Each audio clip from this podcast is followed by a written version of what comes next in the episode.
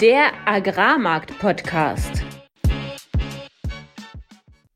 Herzlich willkommen an diesem Donnerstag, dem 28. Dezember. Es begrüßen euch wieder Philipp Schilling, das bin ich, Landwirt und war zehn Jahre im internationalen Agrarhandel tätig. Und mein Name ist Fabian Wirzoch. Ich habe 2019 als Agrarhändler in Deutschland angefangen, anschließend in Genf gearbeitet und bin heute Energy Trader in Amsterdam.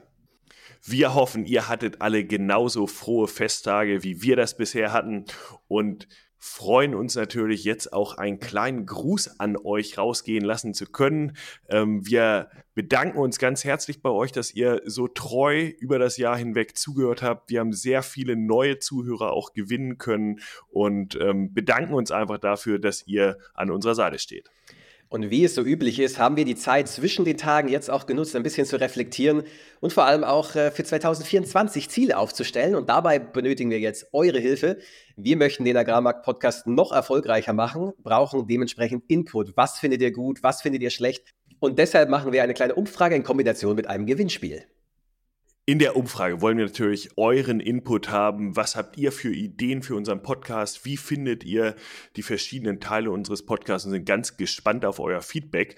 Und im Gewinnspiel gibt es richtig starke Goodies, nämlich Popcorn-Mais von Lieblingsmais. Also jetzt nichts wie runter in die Shownotes auf Instagram oder auch über unsere Website umfrage.agrarmarktpodcast.de. Da findet ihr die Umfrage, da findet ihr auch ähm, das Gewinnspiel. Wir freuen uns über eure Teilnahme und wünschen euch ansonsten einen guten Rutsch in ein mit Sicherheit sehr spannendes Jahr 2024.